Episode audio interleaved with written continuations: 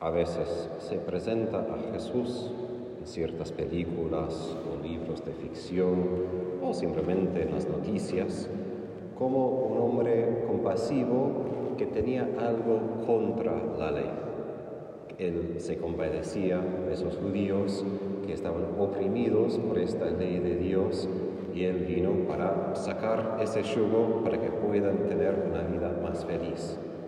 La ironía de esta idea de Jesús es que justamente sería Jesús quitando el mismo yugo que él, cuando se reveló a Moisés a través de la ley, había puesto sobre su pueblo.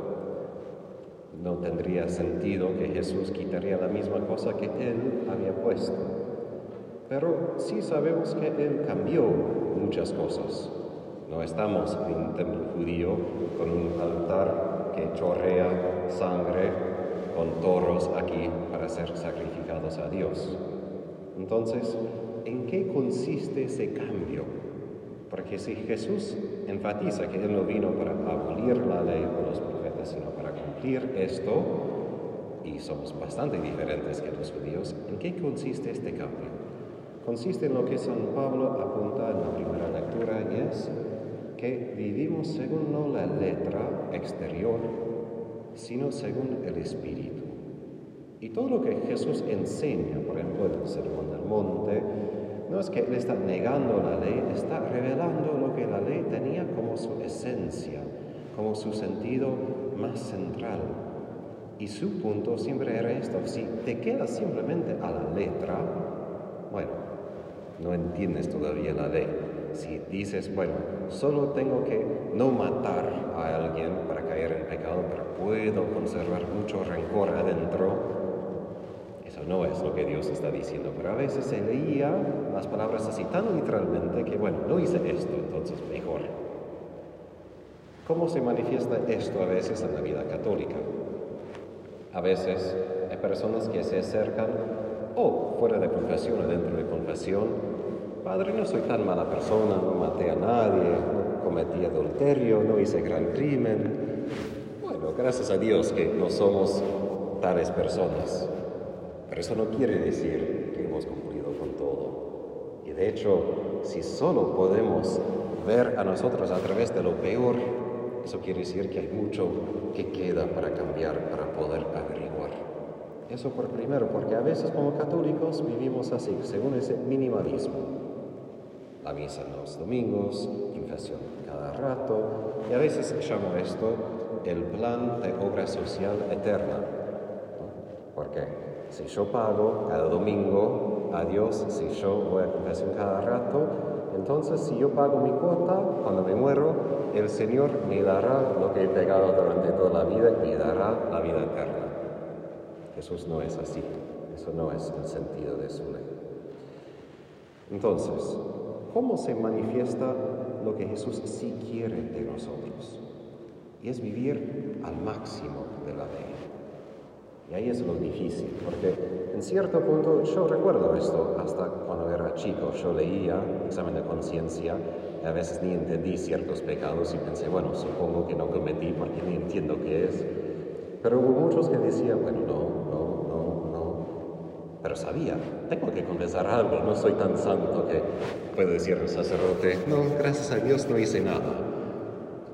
Es porque si solo me comparo con lo mínimo, no veo, pero si me comparo con el máximo, ahí empiezo a ver tantas fallas, tantos momentos donde no amo como Jesús me ha amado a mí. Y eso es lo que Jesús apunta cuando habla del cumplimiento de la ley. O San Pablo cuando dice que no vivimos según la letra que mata, sino según el Espíritu que da vida. Es muy fácil hoy en día hablar con frases como, bueno, solo tenemos que amar y no hacer guerra y hacer otras cosas malas, digamos. Pero amar no es poca cosa. Amar quiere decir, y eso siempre apunto, amar quiere decir mirar al crucifijo y aprender de Jesús crucificado que es amor. Porque la única persona que cumplió la ley perfectamente es Jesús. Y bueno, la Virgen con él, pero Jesús mismo. ¿Y dónde cumplió la ley? En Calvario, cuando dio por total su vida. Y comparado con esto, nunca puedo dormirme a la noche y decir, che, hice todo excelente, Tadeo puede descansar bien, porque todo fue perfecto. Y no para culparme siempre tampoco, pero para reconocer, el amor verdadero siempre dice, y puedo crecer más. Porque el amor verdadero nunca simplemente dice, bueno, hice mis deberes y puedo tachar todo y ya.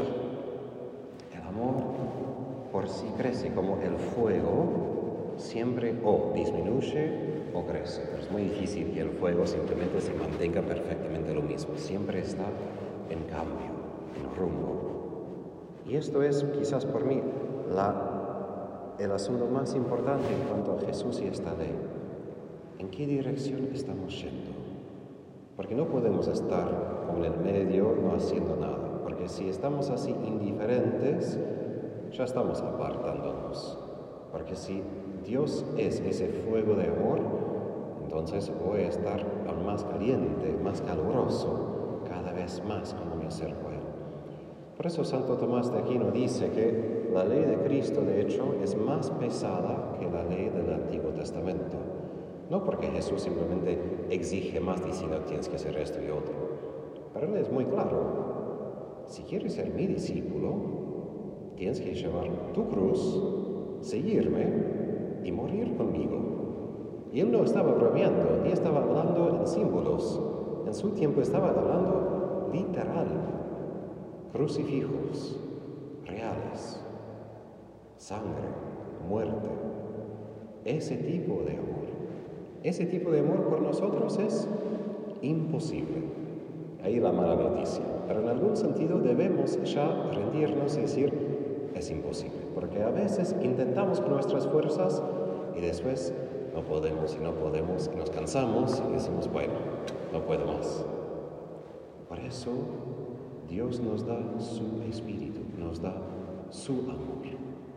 Porque yo no puedo amar así.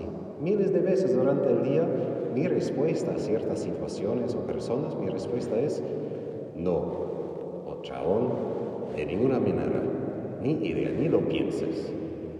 Y después rezo y pienso, bueno, ok, el Señor me da algo de gracia para decir, ok, Tadeo, puedes hacerlo. Y puedo pensar en dos momentos justo en esos días que estaba yo mucho más enfermo, donde mi primera respuesta era no rotundo, y después el Señor me dijo, pero creo que puedes. yo, ok, sí, puedo. Ahí es el Espíritu Santo, con donde nosotros encontramos nuestro límite, donde podemos, donde decimos no podemos. Y ahí encontramos que Él sí puede. No porque lo merezco, ni porque lo intento con mi esfuerzo, sino porque el Espíritu Santo nos fue dado, porque Jesús primero nos amó. Y por eso en la Eucaristía recibimos a Jesús, recibimos a Jesús que nos ayuda a cumplir la ley. Si no fuese por la Eucaristía, es imposible ser cristiano. Es demasiado pesado.